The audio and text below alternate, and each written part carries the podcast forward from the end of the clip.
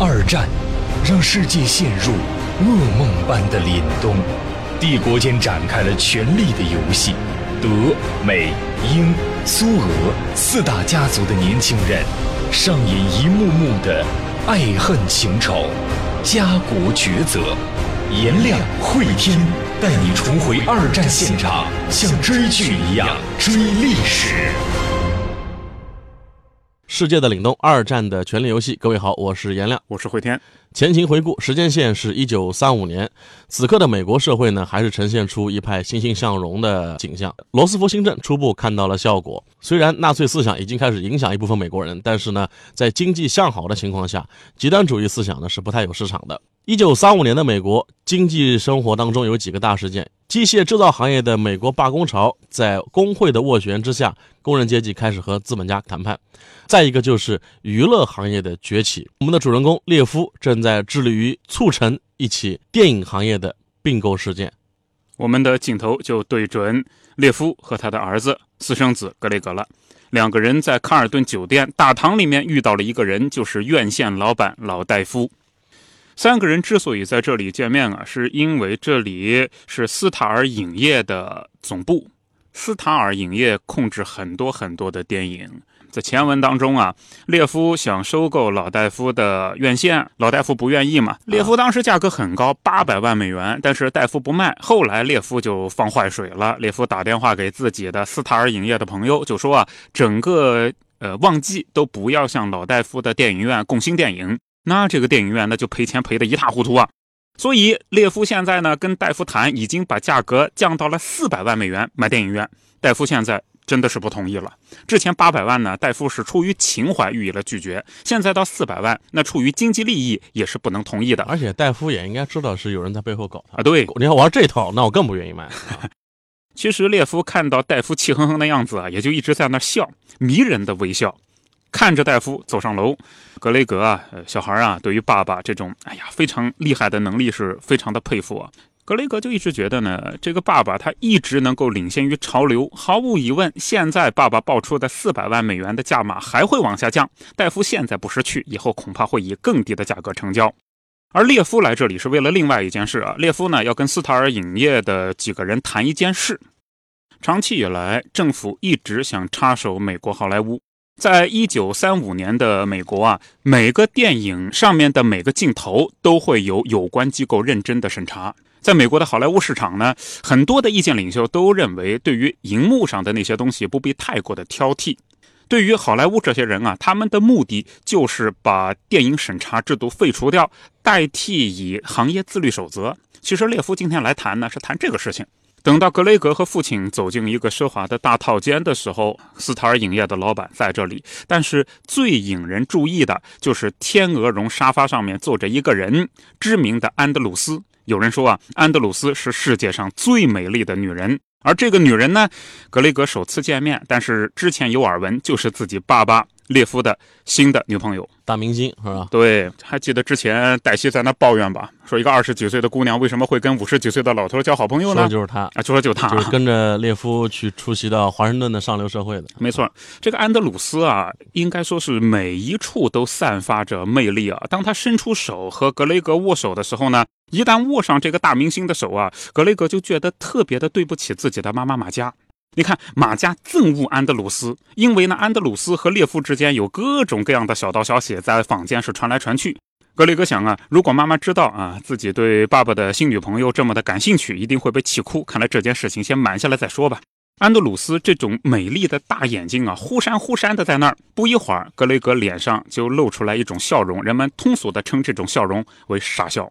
就是美艳不可方物的大明星啊，魅力确实难以抵挡。安德鲁斯握着小格的手说：“哎呀，真高兴见到你啊！你爸爸跟我说了很多很多关于你的事，但是从来没有告诉我你是这么的英俊啊。”这句话呢，本来让格雷格有点不高兴的。对，这话的意思就是说我跟你爸很熟，你爸经常跟我聊起你，这什么意思呢？自己爸爸的情人老是聊起自己，对自己的妈妈显然是一种伤害嘛。呃，有点像鸠占鹊巢的意思。实际上，格雷格之前建立的一切印象，这个安德鲁斯电影明星，无非就是一个妓女。但是站在自己面前的时候，小格倾倒于眼前这个女人的魅力。于是呢，小格就傻笑着说：“哎，我喜欢你的电影，演的好极了，等等啊。”正到这儿呢，套房里的电话响了。嗯，这个安德鲁斯电影明星过去把电话拿起来，电话挂掉以后。安德鲁斯就对小哥说：“哎，小孩子，你的房间在走廊的另一头，我给你一把钥匙啊。房间里面有我送给你的礼物，好好享受一下。七点下楼吃晚饭。在这儿啊，小哥以为大概是一个什么食盒啊，或者说是唱片、衣服、衣服啊，也就这一些。等走到走廊尽头，快要进自己房间了，小哥发现啊，房间门口站着一个人，宽肩膀。等那个人脸转过来，发现哦，就是。”列夫的安全主管老乔，就那个流氓打手嘛。哎，这个老乔之前还揍过工会的领导呢，现在过来估计也不是干什么好事吧。小哥走进了自己的房间，这个房间呢还是比较舒适的，在这儿没有看到什么礼物，箱子已经送过来了。小哥一边整理着箱子啊，一边想着自己爸爸的情妇。这时候有人敲门，小哥过去把门一开，有一个女孩走了进来。这个女孩比格雷格大不了多少啊，黑人女孩，皮肤呈黑巧克力色，提着手提包，穿着圆点花纹的裙子，一笑呢，露出一排洁白的牙齿，非常非常的美丽。这个也让小哥是心里一动。这个女孩介绍说：“我叫杰基，我是一个演员，是一个黑人女孩。”这个大家注意一下啊。嗯，小哥呢，一个小时之内第二次和漂亮的女演员握手啊。这个杰基。看上去生机勃勃，和爸爸的情妇相比呢，眼前的这个杰基啊，她有一种少女的生气啊，让格雷格这种年纪的男孩觉得更加的有吸引力。这时候，小哥突然冒了一句：“爸爸和他的朋友说给我准备了一件礼物，礼物不会就是你吧？”而杰基呢，就咯咯的在那笑啊，他说呢：“哎，就是这样的，你爸爸跟我谈过了，呃，列夫先生说我会喜欢上你，你也会喜欢上我。”你爸爸也答应让我上他的电影。小哥大概猜到为什么爸爸会把这个漂亮的黑人女孩送到这儿来。一方面呢，爸爸觉得应该给自己一点奖励，因为跟着爸爸一直在学习怎么做生意，很辛苦。另外一方面，爸爸希望封住自己的嘴呀，因为今天见到了爸爸的情妇啊，看起来爸爸这个人很会做生意，连儿子都在生意的考虑范围之内嘞。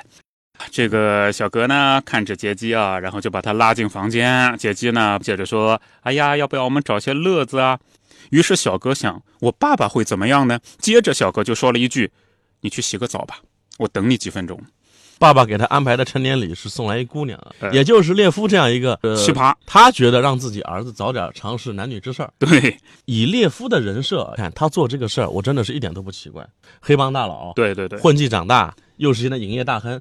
站在列夫的角度上说呢，我可能理解一点什么，因为比如说我是列夫，我希望小哥呢能够尽快的跳过青春期的那种懵懂，直接进入到成年男人的状态。如果说成天哎呀，小女孩喜欢我不喜欢我喜欢我不喜欢我，这个不必纠缠啊。真是希望女孩怎么样，来我找一个最漂亮的，你你接触一下，不要为这些事儿耽误了。对，把更多的精力放在事业上。以列夫这种人设啊，能看出来，能解释得通啊。小格呢就坐在床上啊，想着杰基，杰基呢在旁边冲澡。这种事情在小格以前是从来没有发生过啊。小格正坐在床边上，就 想着底下该怎么办呢？结果他就听到杰基在洗澡间里面打电话，包在我身上没问题之类啊。小哥意识到他在洗澡间里面打电话，声音非常成熟，而在自己面前讲话的时候呢，好像是刻意的那种小女孩的声音，装的很天真、很萌的样子。对，从这能看得出杰基的个性啊。虽然杰基从年龄上看比小哥大不了几岁，嗯，但这个女孩只身闯荡好莱坞，又是一个黑人女孩，又是一个长相非常漂亮的黑人女孩。大家不要以为黑人的长相都一样啊，黑人长相是大有不同的，尤其是混血的这个黑人，有非常漂亮的黑人女孩的。她的人生经历。阅历一定是远远在小格之上的，她在小格面前似乎是一个傻白甜的状态，但是一转身去接电话的时候，又是一个完全成熟的、沉稳的一个女人的一个形象。小哥坐回到床那边，喃喃地说：“哎呀，我是世界上最幸福的人啊！这一切让自己是瞠目结舌。”正想到这儿，在浴室里面传出一声尖叫，就杰基的尖叫啊！救命啊！于是呢，小哥立刻冲过去把门拉开，发现了惊讶的一幕。首先呢，杰基什么都没有穿。再一个，小哥意识到这个浴室其实有两个门。嗯，我拉开的是一个门，在我的斜对面还有一个门，那个门呢现在也是开的。在浴室里面，除了赤身裸体的这个劫机，还站着一个人，男的。小哥费了一点劲才辨认出来，那个男的就是老大夫。就院线老板啊，他爸爸列夫一直想收购的那个院线的老板。对，这是一个通的套间。对，而且呢，小哥再仔细看了看这个老大夫啊，老大夫红彤彤的面颊上有两块抓伤，毫无疑问是杰吉给挠的嘛。然后杰吉还大声尖叫：“离我远一点，救命啊！”那个小哥看到这种情况，那就没什么好说的了，上去一个刺拳击中了老大夫的眼睛，接着呢，一个摆拳又击中了老大夫的下巴。老大夫呢想还击，接着呢，小哥又对着老大夫的裆狠狠地踢了一下。于是呢，老大夫踉跄着坐到了地上了。这时候，从外面更多的人涌了进来，小哥就看到老乔，老乔呢旁边还跟着这里的警卫。老乔装作不知道什么情况，说发生什么事了？发生什么事了？小哥就讲啊，我听见尖叫声，我进来看到了这个人，好像叫戴夫啊。杰基就说这个老不死的想强奸我啊，他想强奸我。嚯，这指控强奸在美国是很重的罪啊！一九三五年已经是了啊。对，呃，不要瞎搞啊！这个戴夫呢，费劲的从地上站了起来啊，踉踉跄跄的说啊，这个小婊子他撒谎，有人让我来这个房间见斯塔尔先生啊，我是来谈生意的。这时候杰基就哭了嘛啊天啊，他要撒谎了，我以后怎么见人啊？不得了了，救命啊！女孩说：“老头老大夫是来强奸她的。”戴夫说：“是有人让他进来以后见斯塔尔先生谈生意的。”这不开玩笑吗？正常情况下谁会信戴夫啊？接着呢，戴夫啊他就茫然的看着四周，老大夫就说：“你是列夫的儿子？老天爷，这是你们的陷阱，这是个陷阱！”小哥呢被他的话震了一下啊，隐约也觉得。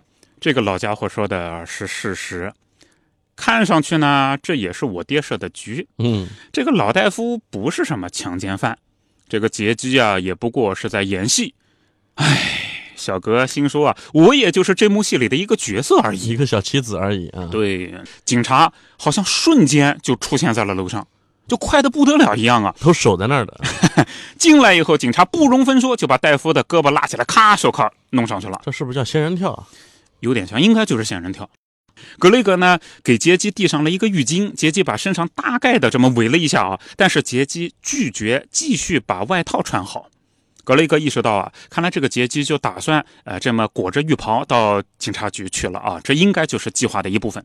这个细节啊，你想象一下，等到他们下楼的时候，想必门口已经守了好多警察跟记者了。咔嚓一张照片，如果是这个女孩衣衫整齐的下去，跟这个女孩是狼狈不堪的裹着浴巾下去，哪种状态更能够带节奏？这个劫机的小心机啊，应该是事先就预谋好的。随后呢，这个劫机啊，小格、呃，老乔、戴夫以及几个警卫经过走廊进电梯，进了大堂，就发现有更多的警察在那边守着，可能记者也快来了。对，门口就是记者，啊，这也太快了吧，对吧？按理说这事是不是也太快了啊？要设好嘛，那肯定都是这样的。这老大夫啊，一脸的无助，好像做了一场噩梦一样。其实小格呢，心里面对他现在有了一点歉意。小格现在说什么都说不清了。老大夫靠着手铐，一步一步的跟警察呢挪进了警车。小格呢，这时候就问老乔啊，那那怎么办啊？老乔说：“这样啊，孩子，呃，什么都不用担心，你也跟着去。”到警察局录好口供就没什么事儿了。还有，我跟你说个事儿啊，这个劫机呢，你可以一直玩到圣诞节，好好快活快活，哈哈哈哈哈。于是，呃，警察把戴夫带离，劫机和格雷格跟在他们后面一辆车去警察局作证。格雷格还看到闪光灯频繁的闪烁，有几个记者抓住了此时的照片。照片的主角就是影院大亨老大夫，脸上有抓痕，衣衫不整，然后一个黑人小姑娘裹着浴巾啊，这照片往那一放。普通读者就会有一个判断了啊！其实我们说到这儿啊，大家猜也能猜到了，这应该就是列夫安排的一个局。镜头一转，就对准纽约的小伍迪。伍迪·杜瓦这时候正在翻一本书，叫《歇斯底里症研究》，弗洛伊德的书。他要把这本书送给乔安妮。前文当中呢，伍迪是狂热的喜欢乔安妮啊，但是乔安妮总是觉得伍迪年龄偏小，只有十五，而自己已经十八，一直是没有答应伍迪的求爱。等下楼的时候呢，乌迪的妈妈罗莎啊就看着乌迪说：“哎呀，我的孩子，你是准备干嘛？参加舞会吗？你还是要去找乔安妮吗？我觉得他太大了一点啊，而且我觉得吧，他可能是为了怕伤自尊不和你交往。孩子，我已经跟你反复讲过了，如果乔安妮愿意跟你一起出去吧，他的朋友就会问，为什么要跟一个小男孩一起出去约会？女孩呢，在这个问题上很残忍，所以我劝你啊，儿子，别去了吧，别去了吧。结果乌迪是怎么说的呢？他说：“妈妈，我可以等他成熟一点再追他，但是我现在呢，想跟他维持友谊。”看着乌迪这么严肃的表情啊，罗莎呢愣住了，接着就说了这么一段啊：“好吧，我尊重你的想法。”知道吗？我对你爸爸是一见钟情啊！我想他想了好几年。当时呢，我就看着你爸爸喜欢轻佻的那个奥尔加，结果那时候我什么都不能做。奥尔加呢，除了能让男人神魂颠倒，什么本事都没有。还好，奥尔加最后睡了那个斯基列夫。罗莎哈哈一笑啊！失恋以后呢，你爸爸那时候就去打仗了。为了拴住他的心，我还专门去了次法国。接着，罗莎对乌迪说：“真没想到你的性格这方面和我还真是蛮像的嘞。”你要这么说的话，罗莎真的是一个很聪明、智慧的女性啊！在我们的一战系列当中，我们看似好多都是无心的偶遇啊，就罗莎原来早就对格斯杜瓦心有所属了。对，但是她也知道那会儿的杜瓦是心思都在这个长得漂亮的奥尔加身上，她是一步一步的让杜瓦看到了自己身上的优点，最后钟情于他。对，所以呢，罗莎把这个经历告诉自己的儿子伍迪，即便现在乔安妮因为。年龄的原因，对你可能不太在意，但你只要在他身边，让他慢慢的发现你的好，还是有机会的啊。当然，估计这会儿乔安妮是没有心思了，因为他的爸爸就是戴夫，戴夫就是上文当中我们讲到的，刚刚卷进了一起桃色丑闻吧，嗯，性丑闻的事件当中的戴夫啊，被仙人跳，应该这么说啊。妈妈卢莎跟儿子乌迪这么一说嘛，乌迪他就哎呀，就觉得自己家可能是就这种宿命吧。但是看着妈妈，乌迪心说呢，妈妈能追到爸爸，我也应该能追到乔安妮。一边想着，一边就到乔安妮家。到那儿了以后呢，发现地上有一摞报纸。在美国嘛，报童一般就把报纸就扔在别人的草坪上了。乌迪本没有想把报纸拿起来看，但是呢，有一行通栏标题就在那儿放着，你不看也不行啊。瞄了一眼，标题是“影业大亨被艳星起诉”，得说的应该就是戴夫。其实呢，乌迪啊，看到报纸上的标题，心里面也是想啊，报纸上面的话全都不能信。为什么呢？自己之前给报纸投的那个稿，最后怎么样？明明发过去的照片说明的是警察和保安一起去打工人，结果报纸发出来的时候呢，是工人在打保安，这简直岂有此理！所以报纸一直在撒谎。但是乌迪心里面想想看呢，就算报纸撒谎，这戴夫还是被捕了呀。如果说戴夫真的什么事都没做，为什么警察要抓他呢？这条新闻一发出来啊，戴夫可以说是已经身败名裂了。哪怕后面经过审判能还他清白啊，对，因为坏消息跑得更快，就这么简单。往往一个谣言，假如说能传播十万个人的话，后面来辟谣了，但真正能看到辟谣的，可能不到十分之一。这盆脏水泼出去，说老戴夫这一辈子的清白也算是毁了啊！就这么说吧，老戴夫这个事呢，在当时的上流社会应该主要是不相信的，对吧？他不可能干这个事儿，而且这个事一看就知道什么个套路。但是呢，作为绝大多数老百姓，哪知道那么多事情？这时候，乌迪就已经走进了房间了。乔安妮呢，还是很喜欢乌迪带来的书的，啊。现在，跟乌迪说啊，看起来我家很长时间没有什么其他事好做了，我也想好好学习一下。确实，我也想好好研究一下弗洛伊德，他是心理学家。我想知道，怎么这个世界上有这么混蛋的人呢？比如像列夫那样啊。后面呢，乌迪就安慰几句啊，但能说什么呢？能说我相信你爸爸没有强奸，就最好不要干这样的事儿，对吧？就什么事儿都别说吧。从戴夫一家来看，他们是非常清楚自己是被列夫栽赃陷害的啊。就这一点还是不错。就乔安妮是他女儿，没有怀疑自己爸爸。你说如果女儿怀疑自己爸爸强奸艳星，哎呀，这个家那真是不敢想象。还好女儿还是比较知道自己爸爸的啊。乔安妮就跟乌迪说啊，乌迪啊，别的不说吧，就现在的这种指控呢，十分的屈辱。我爸爸妈妈在谈，也许我们家呢要搬去佛罗里达。我还是很谢谢你啊！你看我们在这里几次玩的都很开心，而且也有那么好的一种经历。咱们也就到这儿吧。乌迪呢和乔安妮良久无言，两个小孩手拉手。过会儿呢，乌迪站起来往门口就走啊，乔安妮跟上去。把乌迪掰过来，又吻了吻乌迪的嘴唇，这一下应该不是普通的那种朋友告别之吻，这谁都知道，两个孩子在那亲密了很久很久。乌迪说晚安，乔安妮说晚安。乌迪出门，悄悄地把门带上了。好，那么这样一起性丑闻吧，对于老戴夫的院线收购到底会产生什么样的影响？赫伯你说普通人如果第一时间看到这条新闻会是什么想法？会相信谁？先入为主的问题，谁先讲的？对吧？先披露，哎，老大夫强奸，还有啊，那就是宁可信其有，不可信其无。对于相关的这种事儿啊，你放在一起，那就是大家相信，哎，这个男的肯定是有问题。以我做了十多年新闻评论的这个经验来看啊，往往大部分受众的此刻的想法是什么呢？都不是好东西。哎，这倒也是，都不是好鸟。这样的话，有一方即便是被冤枉的，你也洗不干净了。大家会觉得，哎呀，即便是栽赃的，你这老东西估计也也动了心了吧，自己也老糊涂了吧。这也算是我们二战系列第一个客户作业。如果你是一个普通的美国社会的读者，你在报纸上看到这么一条新闻，你的判断是什么？当下的我们那个娱乐场当中，我们有传统媒体，有新媒体，每天充斥着各种各样的新闻事件。也经常会出现这样的情况：一个新闻报道当天一片哗然，过个一个礼拜，哎，突然又反转了。这也是考验一个人的新闻素养的时候啊！我一直觉得新闻素养不光只针对新闻工作者，可能在当下的社会当中，每一个人可能都得有一点点新闻素养，就是保持一个理性客观的态度。如果是您看到这么一条报道的话，您的判断是什么呢？您可以把您的想法回复在本集的评论栏的下方，判断的依据是什么？也可以跟我们来说一下。我们会在下一个番外篇当中来选读留言比较精彩的朋友，同时呢，给被点赞最多的朋友来送出二战的原著一套。当然，在本集当中啊，提到了上个世纪三十年代好莱坞电影工业刚刚开始兴起的时候，各种潜规则啊、桃色丑闻事件。那真实的情况到底是怎么样的？我们作为本集的知识卡片给大家介绍一下。嗯，首先我们介绍一个英文词组，这个是呃带有一定俚语性质啊，潜规则的意思，叫 casting couch，casting couch，呃，试镜房间的那间沙发，这就是潜规则的意思。你自己想嘛，那为什么在那个房间里的沙发就是潜规则的意思呢？这个词儿到现在还依然是存在的，制片人办公室那个沙发。哥伦比亚影业的老板叫哈利·科恩啊，这个人呢，曾经在办公室隔壁设了一个私人套间，专门用来和女影星之间做一些非正式的生意啊。尽管这个事一直没有被证实，但是一直在好莱坞疯传，甚至于呢，在一些电影里面也有影射啊。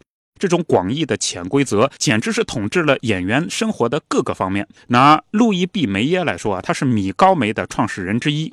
就这个梅耶。在当时是让很多的女演员，特别是刚刚入行的女演员闻风丧胆。梦露在自传《我的故事》当中写，其实你坐下来看他们的眼睛，就可以看到整个好莱坞。什么是好莱坞呢？过度拥挤的妓院、旋转木马，木马换成了床，这就是梦露对于好莱坞的。当然，在现代，自从 Me Too 啊这个事情兴起以后，在好莱坞。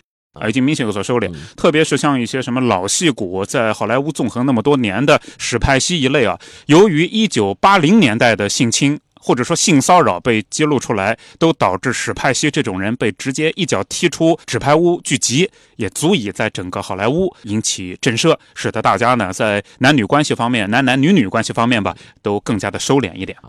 好了，感谢各位关注我们这一集的《世界的凛冬》二战的权力游戏，我们在下集当中再见。在节目的最后，告诉大家一个好消息：与我们主播老师天亮 CP 的两天一夜活动现在开始报名啦！颜亮、慧天将和你一起畅游美术馆，看星星，看月亮，从诗词歌赋谈到人生哲学。